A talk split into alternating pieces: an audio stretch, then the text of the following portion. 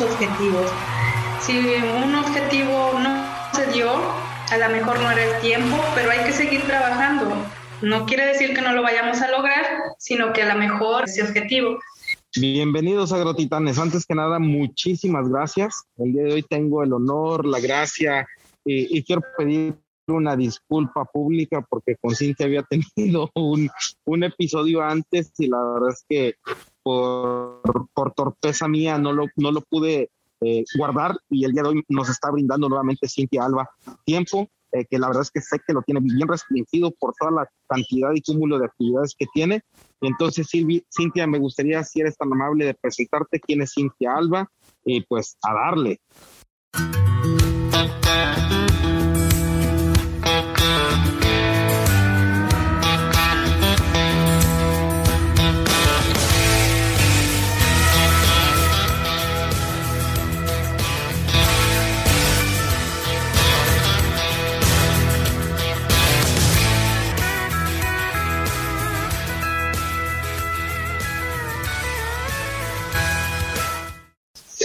Hola, pues buenos días. Eh, muchas gracias por la invitación, Didier, nuevamente. Eh, primero que nada, pues Cintia Aba eh, Guevara es mi nombre. Pues yo me formé en la Universidad Juárez del Estado de Durango como química farmacéutica bióloga. Después me seguí con una maestría en recursos naturales y medio ambiente en zonas áridas en la Universidad Autónoma de Chapingo. Y pues desde ahí me, me gustó mucho la investigación, así que continué. Eh, hice un doctorado en ciencias biológicas en la Universidad Autónoma de Aguascalientes. Posteriormente me vine a Nuevo León, a la ciudad de Monterrey, en donde hice un posgrado, un postdoctorado, perdón, en, la, en el Centro de Investigación e Innovación Tecnológica que pertenece al Instituto Tecnológico de Nuevo León. Y pues después, eh, ya estando aquí en el centro de investigación, pues surgió la oportunidad y ahora estoy como cátedras de CONACYT, aquí mismo en el Centro de Investigación e Innovación Tecnológica. No, hombre, Cintia, pues muchas gracias por, por esa humildad que nos muestras. La verdad es que sé que, que, que es mucho esfuerzo, mucha, mucha disciplina, mucha constancia, muchas ganas de, de generar algo que trascienda en este mundo por medio de la investigación o de las acciones que hagamos cada uno de nosotros. Y quisiera entrar en esta parte de decirme, de si me puedes comentar cómo, cómo nace en ti la investigación, cómo te formas desde casa y, y, alguna situación que me ayude a entender el contexto en el que creciste y que te haya fortalecido. Y si no es en ese contexto en el que creciste, el que te dio la oportunidad de generar esta profundidad hacia el conocimiento, ¿cómo lo has podido tú mover desde dentro para poder este, hacer acciones en el exterior? Bueno, yo creo que desde, desde pequeña siempre fui muy inquieta. Yo creo que siempre me gustó la investigación porque en mi casa siempre decían que era muy traviesa. Entonces yo creo que más que, traviesa era esa curiosidad por saber lo que pasaba, ¿no? Hacer, eh, hacer cosas que, que, me explicaran fenómenos o, o, descubrir cosas que a lo mejor en ese momento no sabía. Entonces siempre fui muy curiosa de, de saber sobre todo. Eh, cuando entré a la preparatoria, me gustaba mucho la química y la biología. Y una maestra me dijo que, pues que me fuera por ese lado, que buscara una carrera en la que involucrara química biología y pues me iba muy bien en esas materias, así que dije, bueno, pues tal vez lo voy a intentar. Pero también me gustaban mucho otras cosas como el, como el diseño gráfico. Entonces, pues en la preparatoria como que todavía ahí anda uno dudando qué es lo que uno quiere. Luego ahí mismo me metí a unas clases de, de teatro y ahí me tocó hacer, eh, interpretar el papel de una científica. Y desde entonces me dijo el profesor de, teatro, yo creo que tú debes ya llevar una bata y debes dedicarte a esto. Y entonces fue así como de, sí, creo que sí, creo que es lo que me gusta. Y pues ya en la carrera elegí químico, farmacéutico, biólogo. Y desde ahí me empezó a gustar mucho la química. Y ya cuando los maestros de ahí de la universidad me empezaron a platicar de que se podía ser investigadora y que podía hacer investigación en lo que yo quisiera, pues ya me entró más la curiosidad de, de formarme en esa área y pues seguir con los estudios a llegar a, a cumplir este objetivo. Y bueno, ya el área en la que yo terminé, pues se fue dando en, en el lapso de los estudios, en, a lo largo de la maestría y el doctorado, pues ya me fui dando cuenta en qué área me gustaba más trabajar o desarrollarme. Y pues aquí estoy, eh, ahora como investigadora y pues trabajando en lo que me gusta y pues si uno trabaja en lo que le gusta, pues no es trabajo, ¿verdad? Entonces hago lo que me gusta, que es la investigación y pues aquí ando. Perfecto. Fíjate cómo, cómo me hablas de, de, una, de una pasión que haces y que ahora se ha vuelto tu forma de vida, pero también quisiera entrar en que a final de cuentas no la tuviste fácil, Cintia. No es algo que a final de cuentas hayas tenido las oportunidades económicas bastas para hacerlo, ni siquiera las posibilidades a lo mejor de, de, de tener cerca el, conocimiento, sino que tuviste todo eso, que tener una travesía profesional para llegar a donde estás y exponenciar esto que haces. Me gustaría que para, para estas personas que nos escuchan, para estos jóvenes, para estas gentes que a veces pensamos que las cosas las tenemos fáciles, pero realmente no es así, que el camino es un, una, una meta constante o un objetivo diario para poder trazar un objetivo más grande, ¿cómo lo desarrollaste? Platícanos un poco en el contexto en el cual tu vida se desenvolvió y que a final de cuentas, pues, fuiste superando cada una de estas cosas. Así es, eh, suena fácil y suena bonito decir que hasta dónde llegué, pero la verdad es que se implicó mucho esfuerzo, tanto físico, emocional, eh, económico sobre todo eh, que mis padres pudieran pagar la universidad en ese tiempo, eh, pues yo era la única que estudiaba eh, a nivel superior y pues mis, tengo cuatro hermanos a los cuales pues mis papás les tenían que dar educación. Mi papá no tiene una carrera, él trabajaba en un taller, entonces sí fue un poco complicado pagar la universidad para mí. Entonces yo ahí pues yo quería quedar bien, ¿no? O sea, terminar la universidad por el esfuerzo que estaba haciendo mi papá. Y bueno, eh, también siempre traté de ser muy estudiosa y conseguí una beca en la Universidad de Manutención, que fue que también algo que nos ayudó a pagar la universidad. Después, para el estudio de maestría, también obtuve una beca por parte de, del CONACYT, lo cual me permitió ingresar a, la universidad y pues pagar la, la maestría. Eh, y pues bueno, ya agarrándome de esas becas, pues conseguí la beca también para el doctorado y me fui a Aguascalientes, lo cual implicó irme sola a otra ciudad donde no conocía a nadie, eh, sin la familia, eh, con el recurso de solo de la beca para estudiar, lo cual este sí pues fue un cambio totalmente, salirse de, pues del seno familiar para irse a vivir a uno, pues sus sueños, ¿no? Eh, a, un lugar sola donde no hay nadie, uh, para estudiar un doctorado. La verdad, este, sí fue muy difícil ese cambio y sobre todo estudiar el doctorado fue muy pesado para mí. Eh, los estudios pues fueron eran horas, horas y estar estudiando. La verdad es que sí, eh, llora uno ahí lágrimas de sudor y sangre por, por sacar adelante el trabajo. La verdad sí fue una experiencia muy estresante y sí fue muy duro poder sacar el doctorado. Y, pero pues aquí estamos y seguí adelante. Y pues no, no se desanimen, si uno quiere, pues puede echarle ganas y buscar los medios para que pues pueda seguir los estudios. Si es difícil, no les voy a mentir, si es difícil hacer estudios de posgrado.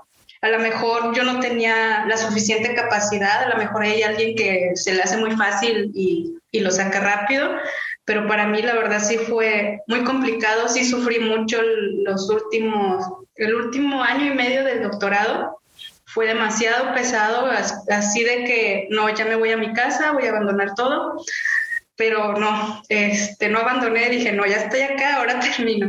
Entonces, sí son pesados los estudios de doctorado, pero al final pues obtienes lo que quieres, ¿no? Y esa es la, la mayor de las satisfacciones, que obtienes lo que tú quieres o por lo que tú estás luchando.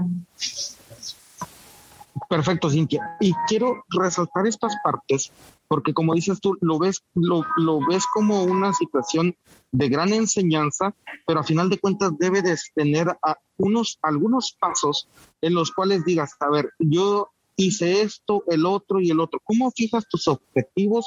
¿Cómo trazas tus metas? ¿Cómo haces tu metodología para llegar e ir avanzando, Cintia? Eso me gustaría, ¿por qué? Te, lo platico porque desde el punto de vista de mi persona o, de la persona que, en este caso estás interactuando, yo, la verdad es que a mí la, la, la investigación se me hace que tiene que tener una, una programación tanto emocional, psicológica, mental y disciplina bien alta. ¿Por qué? Porque a final de cuentas, si quieres lograr un objetivo, tienes que tener apelmazado eso día a día. Y, y me gustaría entenderlo, porque a final de cuentas a mí la investigación es un tema que se me hace impresionantemente admirable.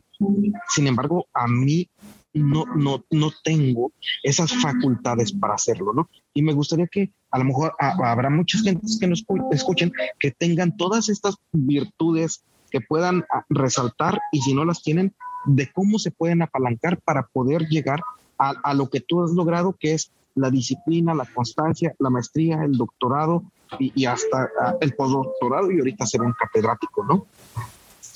Sí, mira, ah, así como tú mencionas, pues eh, lo primero es tener eh, la pasión por la investigación, ¿no? Que te guste, que realmente sea algo que te guste, porque eh, es una carrera pues también competida. entonces, si tú no tienes eh, la capacidad, bueno, también tiene que tener capacidades como de, de desarrollar la investigación, capacidad de, hay que tener paciencia, hay que tener dedicación y pues más que nada la motivación, esa que te menciono, por, por hacer ciencia, porque si no tienes esa, esa pasión, pues creo que no vas a llegar a ningún lado. Entonces, te vas, eh, primero, si tienes la pasión o las ganas de dedicarte a esto, que sea realmente algo que te guste. Ya si es algo que te gusta, pues ya le vas echando tu ganas, ¿no? Eh, tienes que ser dedicado, tienes que leer mucho, porque que, siempre hay que estar leyendo para poder estarnos actualizando. Eh, hay que ser dedicados para dedicarle tiempo a esto, la investigación, eh, si es una carrera demandante, un trabajo demandante en la cual es a lo mejor no tienes un horario fijo de trabajo, de, a lo mejor vas a una oficina o a un laboratorio a trabajar de, de 8 a 5 de la tarde o de 8 a 6 de la tarde, pero a lo mejor no es el tiempo suficiente, entonces ahí en casa pues todavía hay que ponerse a trabajar, a revisar eh, artículos científicos, que a revisar qué hay de nuevo, a lo mejor me quedaron pendientes en la oficina, entonces no es un trabajo que tenga solo un horario estricto, sino que te tiene que, gustar para dedicarle un poco más de tiempo, sí te absorbe un poco más de tiempo para poder lograr los objetivos. Ahora, ¿cómo eh, nos marcamos esos objetivos? Pues podemos marcarnos objetivos a corto, mediano y largo plazo intención de irlos cumpliendo. Si hay un objetivo que no puedas cumplir, a lo mejor no era el tiempo, entonces hay que dedicarle más tiempo o modificar el objetivo. A lo mejor yo saliendo de la carrera, bueno, yo después de la carrera pasaron dos años para que yo entrara a la maestría.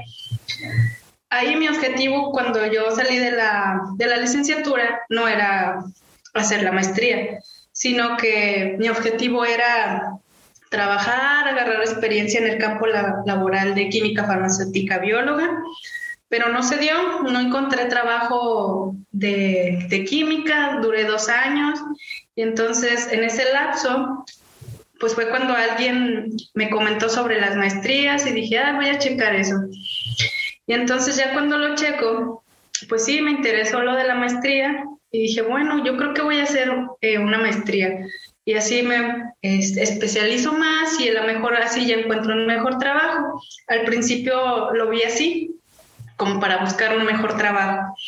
Pero luego ya me fui eh, planteando otros objetivos, que al terminar la maestría iba a ser el doctorado, a lo mejor si no inmediatamente, a lo mejor eh, al siguiente año. En mi caso sí fue inmediatamente después de la maestría, pero eso debe estar, eh, no hay que, mm, ¿cómo se dice? Que no nos dé miedo si no cumplimos los objetivos en el tiempo que nos lo proponemos. Hay que arriesgarse y hay que trabajar por esos objetivos. Si un objetivo no, se dio, a lo mejor no era el tiempo, pero hay que seguir trabajando. No quiere decir que no lo vayamos a lograr, sino que a lo mejor ese objetivo. Y así irse planteando objetivos a corto y mediano plazo para ir para poder cumplirlos y pues no que no nos estrese o que no nos apague nuestras emociones que no se hayan cumplido en el momento que uno quería. Entonces, hay que seguir trabajando por esos objetivos poco a poco y hay que tener eh, paciencia, hay que, pues, que dedicarle tiempo a esto que sí realmente nos gusta. Gracias, Cintia. Y fíjate que en esa humildad de tus palabras y de tus acciones quiero entrar ya para empezar a desarrollar el tema contigo, de que a final de cuentas estás eh, inmersa en las nanopartículas. Pero antes de eso, quiero ver cómo, o, no ver, sino saber cómo es que con tu disciplina, tu constancia, tu conocimiento, tus ganas de salir adelante, tus ganas de, cambiar tu expectativa de vida, ¿cómo se logras transmitir a un alumno que a veces quiere que las respuestas de profundidad sea con una palabra clave con la cual puedan cambiar su paradigma actual? porque estamos enfrentados a ciertos problemas de mucha profundidad, pero con soluciones de muy poca, eh, de muy poca disciplina. ¿Cómo, logras transmitir eso? O, o si no es tu caso, o si es el caso de algún conocido, ¿cómo lo han podido llevar a cabo? La sociedad actualmente queremos que por medio de TikToks o por medio de, de, de situaciones muy de 30 segundos cambiar nuestra realidad. ¿Cómo, lo has vivido, si lo has experimentado y cómo has transmitido que el conocimiento viene de todo un cúmulo de acciones, todo un cúmulo de procesos, todo un cúmulo de, de, de, reflexiones profundas para llegar a una mejor solución? Así es, Didier. Eh, pues que no, primero que nada no hay que pensar que por hacer eh, un cambio vamos a lograr eh, cambiar todo el mundo, ¿no? Que con hacer una acción lo vamos a lograr hacer. Mm, con un aporte, pues no vamos a solucionar a lo mejor una problemática, pero sí podemos aportar para que esa problemática tenga solución o para que ese aporte pues vaya a, a dar un seguimiento para solucionar una situación o problemática. Entonces, no hay que pensar que si mi trabajo que yo hice me va a salvar al mundo, pues no, ¿verdad? A lo mejor va a aportar algo, de eso no hay duda, va a aportar algo y que esos pequeños cambios son los que van haciendo que se hagan grandes cambios. Entonces hay que empezar de las pequeñas cosas, de las pequeñas acciones para lograr grandes, grandes cambios, tanto en nosotros mismos como en la sociedad, en el ambiente, en lo que se desea aplicar, pues hay que hacer pequeñas acciones. Entonces, no hay que desanimarse si a lo mejor lo que yo hice pues no, no tiene un gran impacto o no va a cambiar una solución. Si la tiene, si lo hace, pues qué bien, ¿no? Hay que seguir trabajando. Pero si no, también hay que seguir trabajando y con esas pequeñas acciones lograr un cambio. Eh, a lo mejor no va a ser inmediato, pero a lo mejor en un mediano y largo plazo, pues se van a ver esos cambios y pues hay que seguir trabajando. Eh, no hay que desanimarse, hay que ir este, aportando pequeñas cosas. Perfecto. Ahora, hablamos de que estás dentro del tema de lo de las nanopartículas, que actualmente se ha vuelto un tema, eh, eh, si lo vemos desde el punto de vista mercantil, es una herramienta de venta. Si lo vemos desde el punto de vista de, cualquier otro sentido, eh, a veces se desenfoca la profundidad o a veces también se desenfoca también la aportación científica que tiene eso. Y quisiera que nos platicaras un poco de la historia de esto, qué significa una nanopartícula y qué alcances o qué, o, qué usos tiene en la vida cotidiana. Claro, eh, para comenzar, pues una nanopartícula, imaginemos que tenemos un metro y ese metro lo vamos a dividir en un billón de partes. Entonces, cada esas partes que dividimos del metro, pues es una nanopartícula. Para que logremos imaginar un poco más el tamaño de una nanopartícula, eh, esta puede ser muy pequeñita, puede ser tan pequeña como el tamaño del ADN, que es de un nanómetro. El ADN no lo podemos ver a simple vista, entonces, imagínense qué tan pequeñita es que no la podemos ver a simple vista. O puede ser, por ejemplo, ahora con esto de la pandemia, con el, coronavirus, eh, los virus tienen un, promedio de, de 100 nanómetros. Si no mal recuerdo, el COVID-19 tiene un tamaño entre 50 y 140 nanómetros.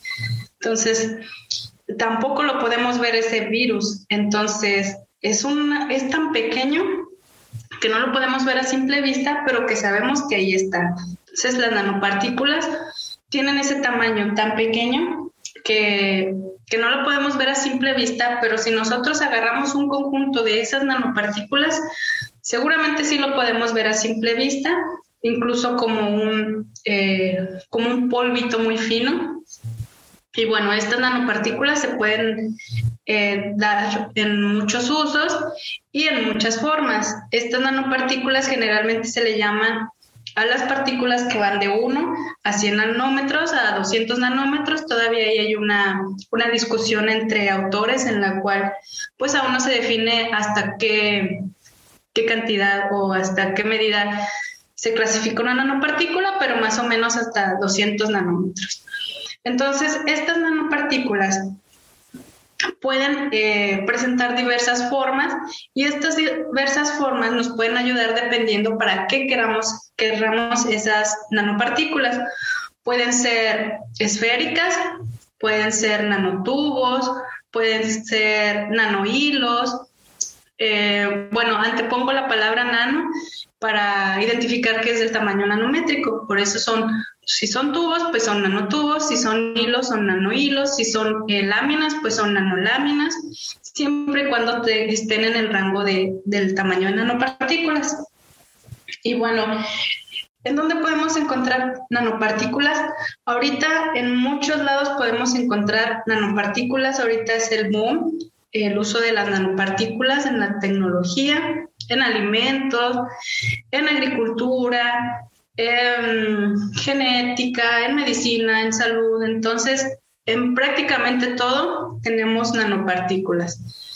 Tenemos en Oye, Cintia, antes de que, para, que nos ayudes un poco, por decir, en el caso de la ciencia, algo que sea usual, en el caso de la agricultura, eh, algo que sea usual, en el caso de la investigación científica, como tú lo haces con las esferas que estás creando para, para, para poder combatir el tema de la, de la, este, Escherichia coli.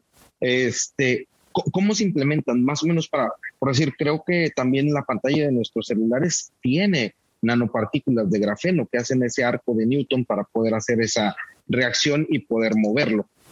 ¿En dónde se implementa de una forma, ahora sí que lo pudiéramos eh, ejemplificar más, más fácilmente?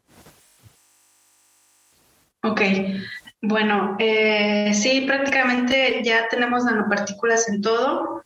Eh, podría mencionarte en los bloqueadores solares, en alimentos, en electrónica, prácticamente eh, casi en todo tenemos nanopartículas eh, para que, bueno, en la industria agroalimentaria principalmente pues se utiliza en muchas cosas, ¿no?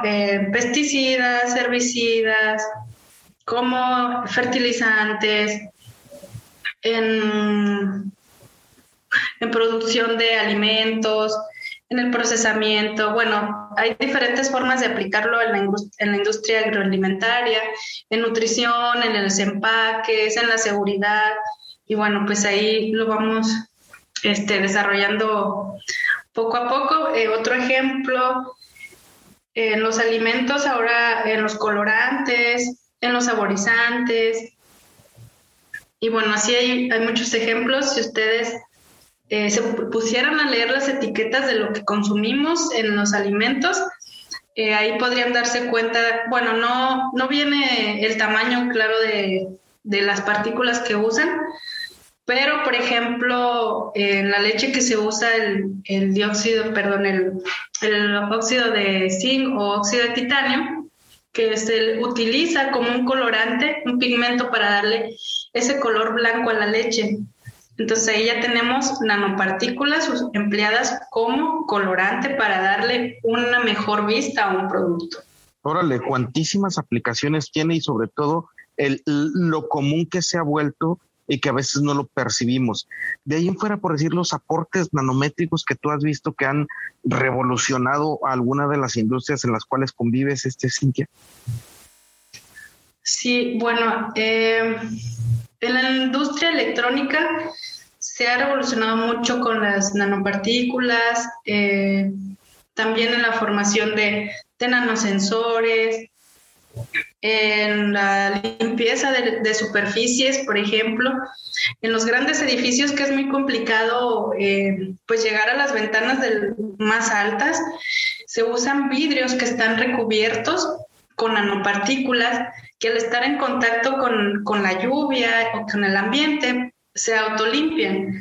Entonces, para que se autolimpien, pues se lleva a cabo una reacción química que, que surge con el agua y con la luz que se irradia, como es la luz del sol, surgen reacciones químicas que hacen que la materia orgánica o las partículas que se impregnaron en ese vidrio, pues se se eliminen y así los vidrios estén limpios, ¿no? Entonces ahí es una, una, una aplicación que ahorita se está, se está dando mucho en la, en la aplicación de superficies de autolimpieza, perdón.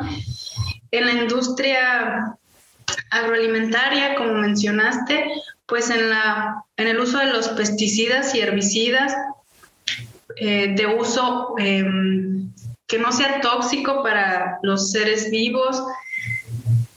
¿Qué otra cosa? Es prácticamente las encontramos en todos lados. Ahorita, a, mí me ha, me ha, llamado mucho la atención por decir, Cintia, eh, por decir son nanopartículas de, de que, que seguían por el calor, ¿no?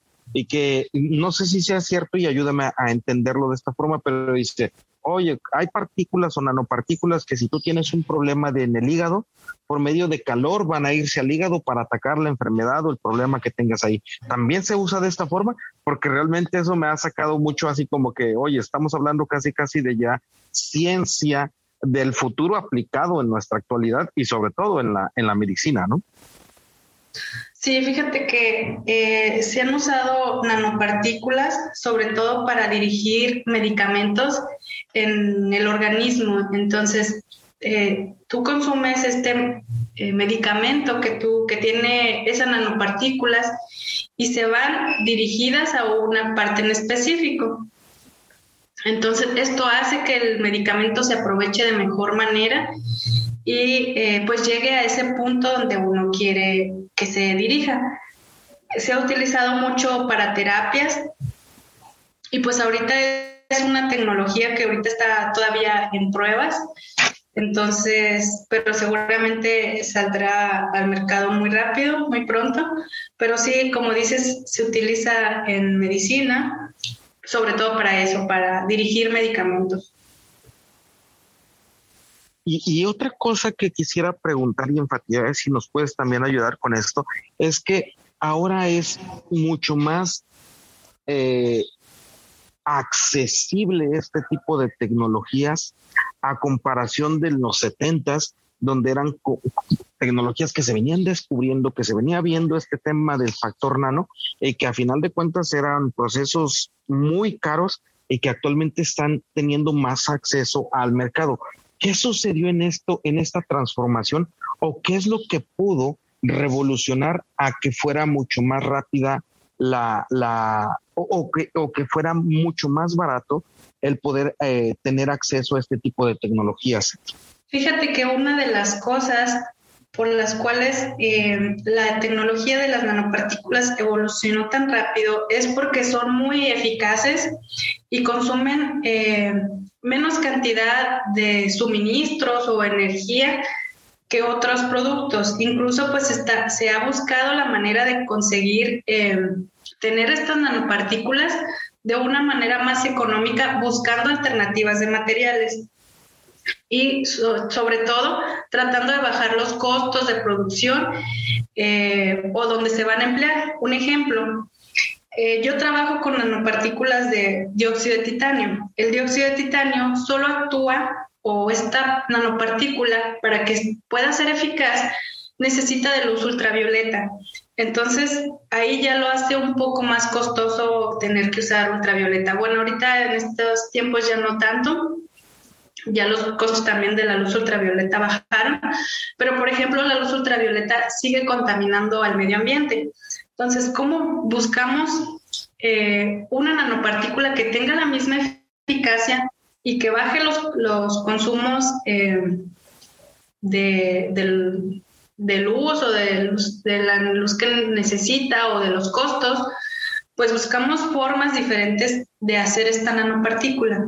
Entonces, lo que nosotros estamos haciendo es agregarle otras sustancias o impurezas a esa nanopartícula que nos ayuda a ampliar el rango de luz en la que ella actúa. Ya no va a actuar solo en luz ultravioleta, sino que va a actuar en un rango, perdón, en un rango de luz eh, visible que puede usarse con la simple luz que prendemos en nuestra casa, con sacarla al sol, entonces, ahí ya estamos reduciendo costos de energía, pero también buscamos que al ser más em, activas, estamos reduciendo el, el, tamaño, bueno, no el tamaño, sino la cantidad de nanopartículas que utilizamos y que sean de mayor duración. Entonces ahí ya estamos reduciendo también costos por usar menos cantidad. Entonces, se han estado buscando esas alternativas, obtener nanopartículas con otros materiales que puedan ser eh, más baratos y que puedan tener una mayor eficiencia. Entonces, este dióxido de titanio, como mencioné anteriormente, necesita de ayuda para que eh, pueda transmitir esa electricidad. Esa ayuda se la da la energía absorbida de la luz ultravioleta. Entonces, si queremos que esta energía sea diferente y no sea luz ultravioleta, tenemos que darle otra ayuda al óxido de titanio o dióxido de titanio, también lo llaman de esas dos formas. ¿Y cómo lo ayudamos? le introducimos impurezas. ¿Cómo introducimos estas impurezas? Imagínate que haces una mezcla, ¿no?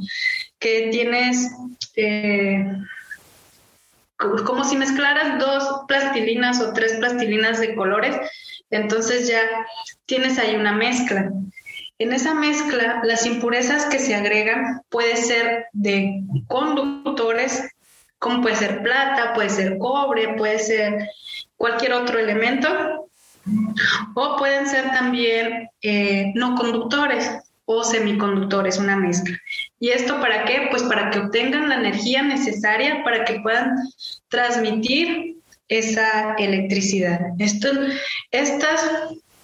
eh, otros compuestos que introducimos a este, a este óxido de titanio o cualquier otra partícula pura se le llaman impurezas o también le llamamos acá técnicamente como, como dopaje o codopaje, dependiendo la cantidad de impurezas que tengan. Y estas impurezas pues nos van a hacer que este eh, compuesto pues realice la acción que nosotros queramos, queremos mediante eh, diferentes formas, ya sea con luz ultravioleta o luz normal más o menos saber si me expliqué.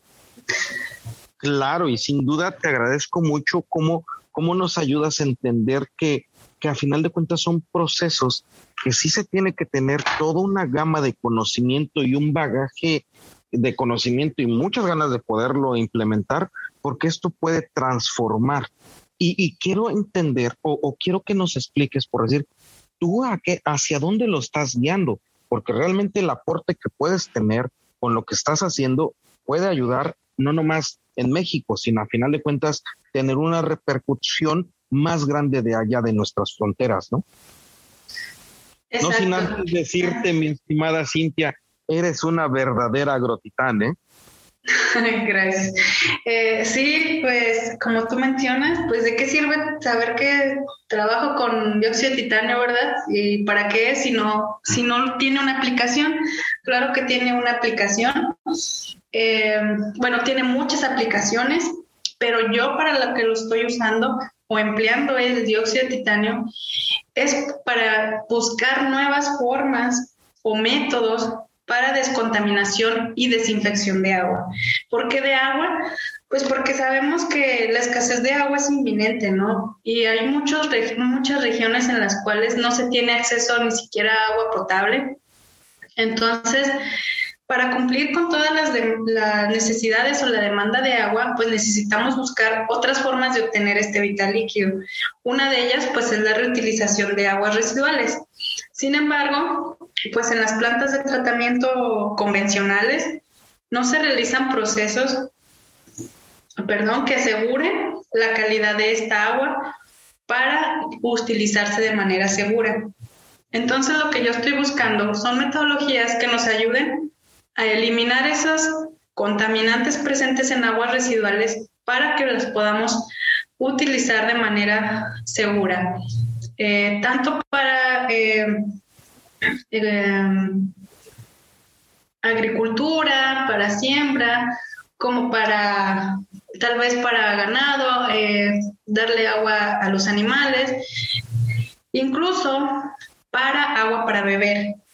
Se pueden utilizar estas nanopartículas para hacer que, pues, materia orgánica, no sé, como, ¿a qué le llamo yo materia orgánica? Materia orgánica es aquella que principalmente está compuesto de, o que fueron partes de seres vivos, ¿no? Por ejemplo, hojas, eh, basura de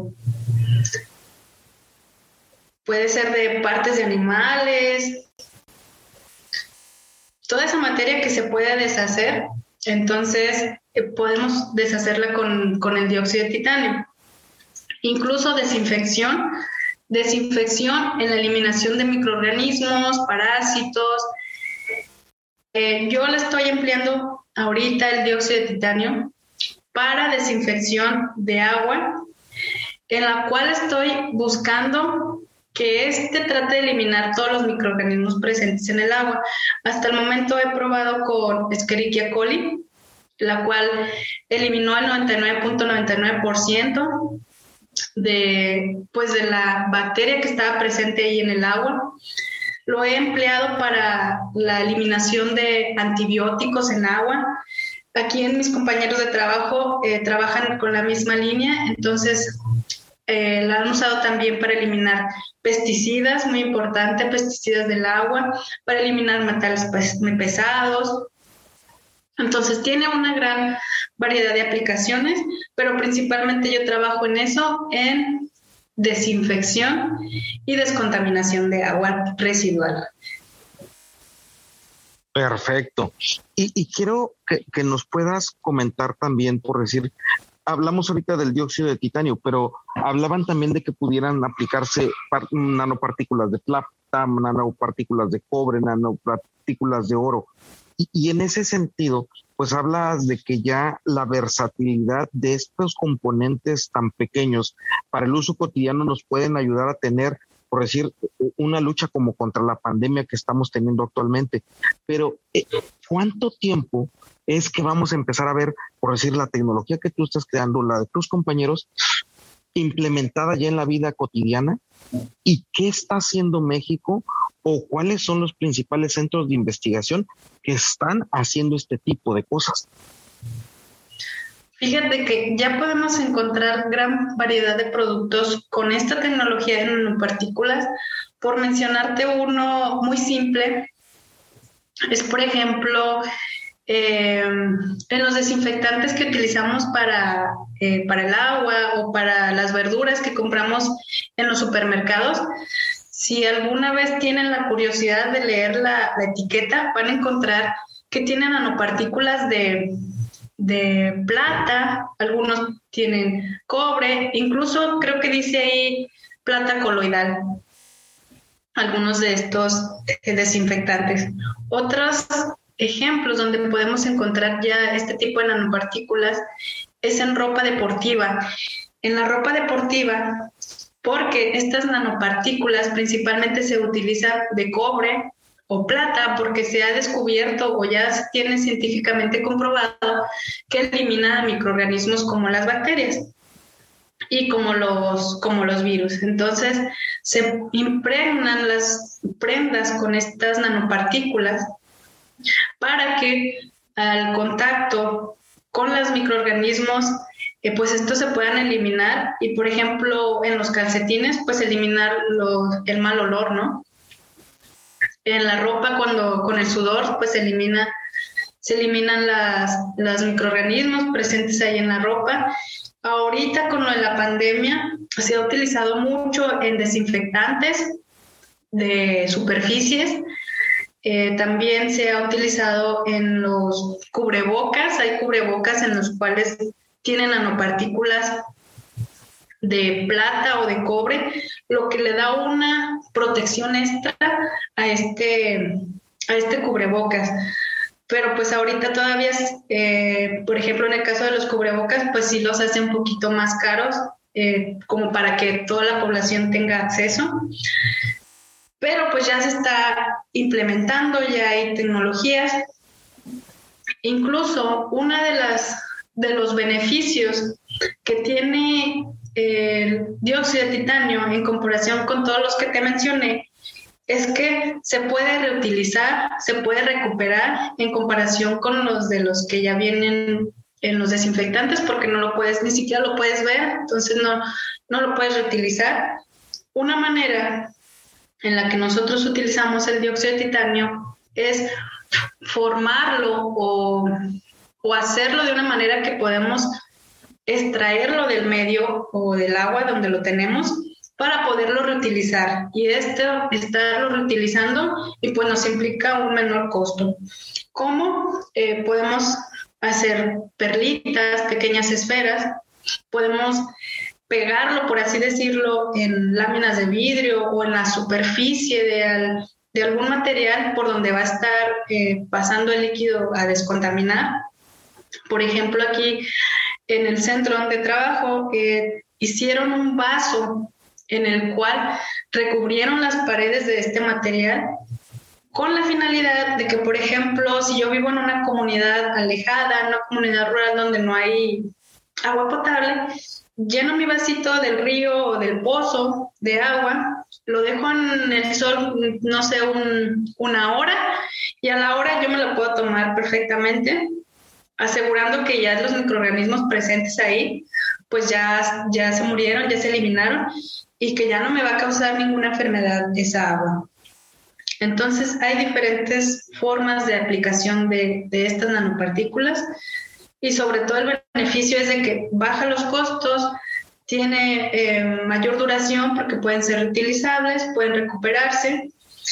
Y hay muchos centros que ahorita trabajan con nanopartículas, porque como dices, pues es el boom. Eh, ahorita todo prácticamente lleva nanopartículas, pero de los más fuertes yo diría que son pues la UNAM, como siempre, eh, la Autónoma de Nuevo León, eh, trabajan mucho con nanopartículas. En la Universidad Autónoma de Aguascalientes también hay una doctora dedicada a esa área que también es muy buena.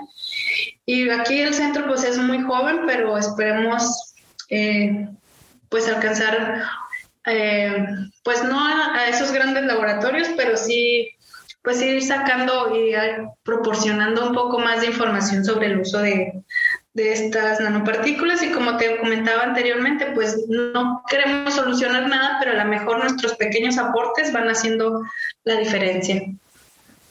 Perfecto. De, de, los centros que hablas, es por decir el, el, de la UNAM, el que está en Ensenada, que está ah, aplicado totalmente a las nanopartículas. Esto por si alguien tiene el interés de, de buscar algún centro donde te quiera tener más información, donde tenga más acceso a toda la disponibilidad que hay en investigación, que no tiene que ver de Alemania, que no tiene que ser de Japón, sino que mismo en México estamos haciendo estos, estos aportes. Y también quería preguntarte, por decir, resulta ser que si hablamos del dióxido de titanio, podemos decir que puede ser en las estructuras primitivas, como alguna vez me lo comentaste, que era por anatasa, por brioquita o por misma este, ay, rutilo. Normalmente, ¿cuáles son las estructuras que más, que más se utilizan o las que en determinado momento se puedan recuperar para una reutilización? Ok, eh, sí, mira, los centros en los que puedan obtener información o que si alguna vez quisieran, pues como mencionas en el de Ensenada, eh, también olvidé mencionar el, el IPCID en, en San Luis Potosí.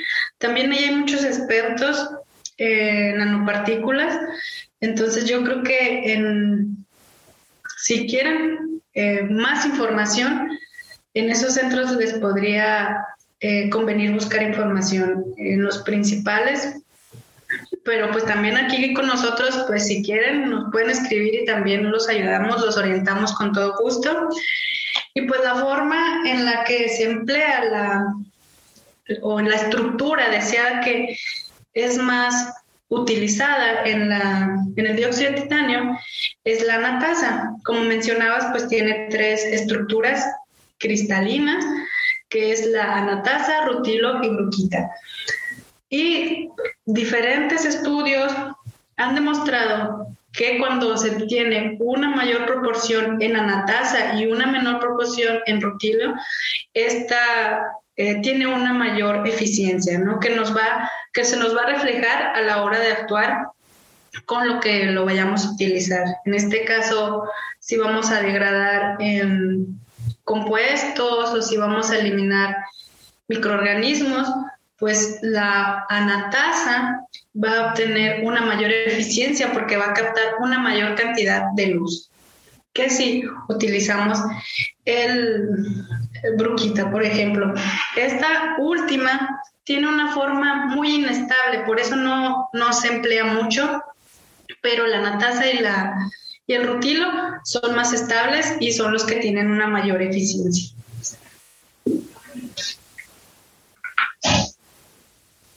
Perfecto.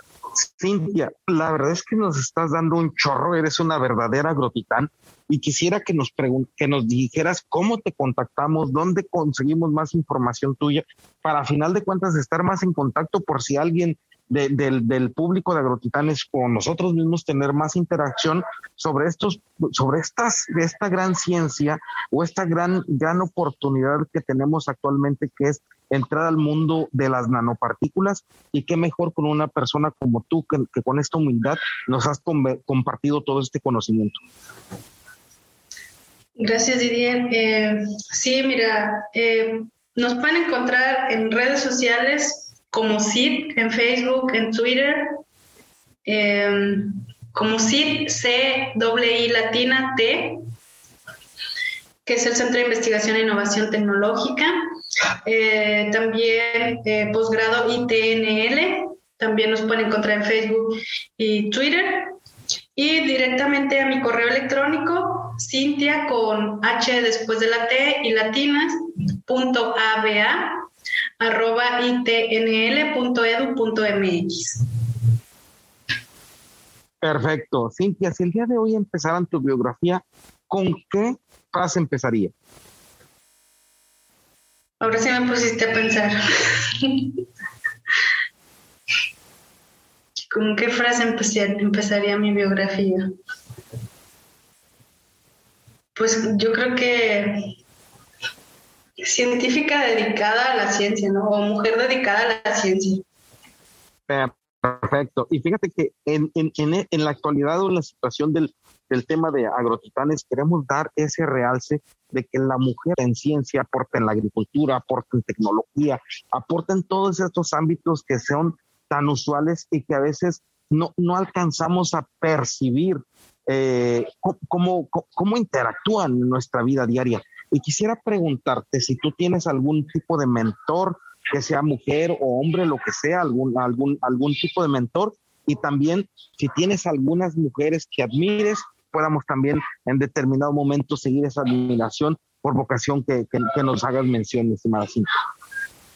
Sí, claro. Eh, siempre es importante las personas que pues te han apoyado a lo largo de la carrera y sobre todo en esta parte cuando pues ya estás trabajando, pues aún así después de estudiar tanto, pues no lo sabes todo. Entonces, eh, yo creo que aquí me he ido mucho de la mano con mis compañeros de aquí del centro.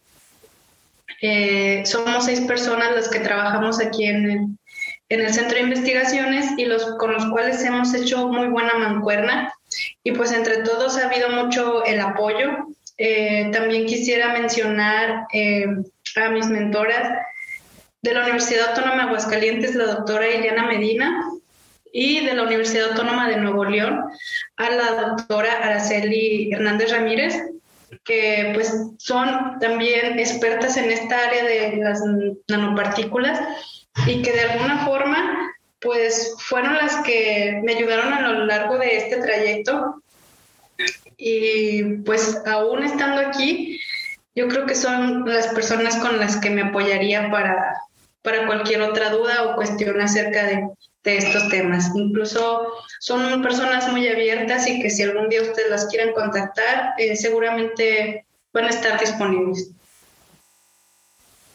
Perfecto. Y con respecto a la situación, nos diste muchos tips de cómo te formas, cómo has estado eh, realmente en constancia de llevar a cabo una vida científica como lo has hecho, pero algunas palabras reflexivas, sobre todo porque este tema o estos temas son, eh, en teoría los enfocamos al agro, pero realmente se ha vuelto un grupo muy, muy amplio de escuchas, gracias a Dios. Y, eso lo, agradecemos y poniéndoles en la mesa muchos temas que, que sean de uso cotidiano, uso común y que a final de cuentas ayuden a tener una mejor calidad cultural en lo que en, en nuestros escuchas. Y quisiera en este paso decir si tú tienes algunas eh, recomendaciones de libros, algunas recomendaciones de cosas que nos puedas seguir aportando para tener mejor conocimiento y mm, sin olvidar también con qué te diviertes, mi estimada Cintia, porque dentro de ti debe, de haber algo que te haga divertirte, algo que te haga la vida más, más sencilla en el sentido de, de diversión. Sí, bueno, en cuestión de, información, de lecturas, yo creo que eh, ese es un hábito que deberíamos de tomar. Eh, leer mucho, pero sobre todo buscar en fuentes de información confiables. Eh, me he topado con muchas, muchas, bueno, también aparte de estar aquí en el centro de investigación, pues doy clases en, en ingeniería ambiental en la Universidad de, en el Instituto Tecnológico de Nuevo León, perdón. Y me he topado que no les gusta leer o no sabemos buscar, no saben buscar. Entonces, si vamos a hacer una investigación, hay que hacer investigación de fuentes confiables, que busquemos principalmente artículos científicos. ¿Y cómo buscamos estos artículos científicos? Eh, simplemente en Google, si voy a buscar información que sea confiable, ahí en Google viene un apartado que se, que se llama Google Scholar o Google Academic, en el cual te va a arrojar solo artículos científicos o solo producción que es más confiable que buscar solo en Google normal.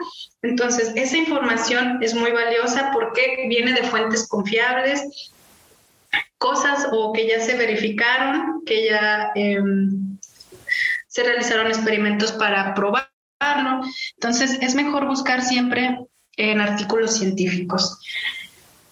Y bueno, em, ¿con qué me divierto? Pues sí, tengo varios, varias cosas en las que me entretengo para desestresarme a veces del trabajo. Ahorita por la pandemia, pues algunas no las he podido hacer, como el cine, me encanta el cine. pero ahorita con la pandemia pues dejamos lo del cine.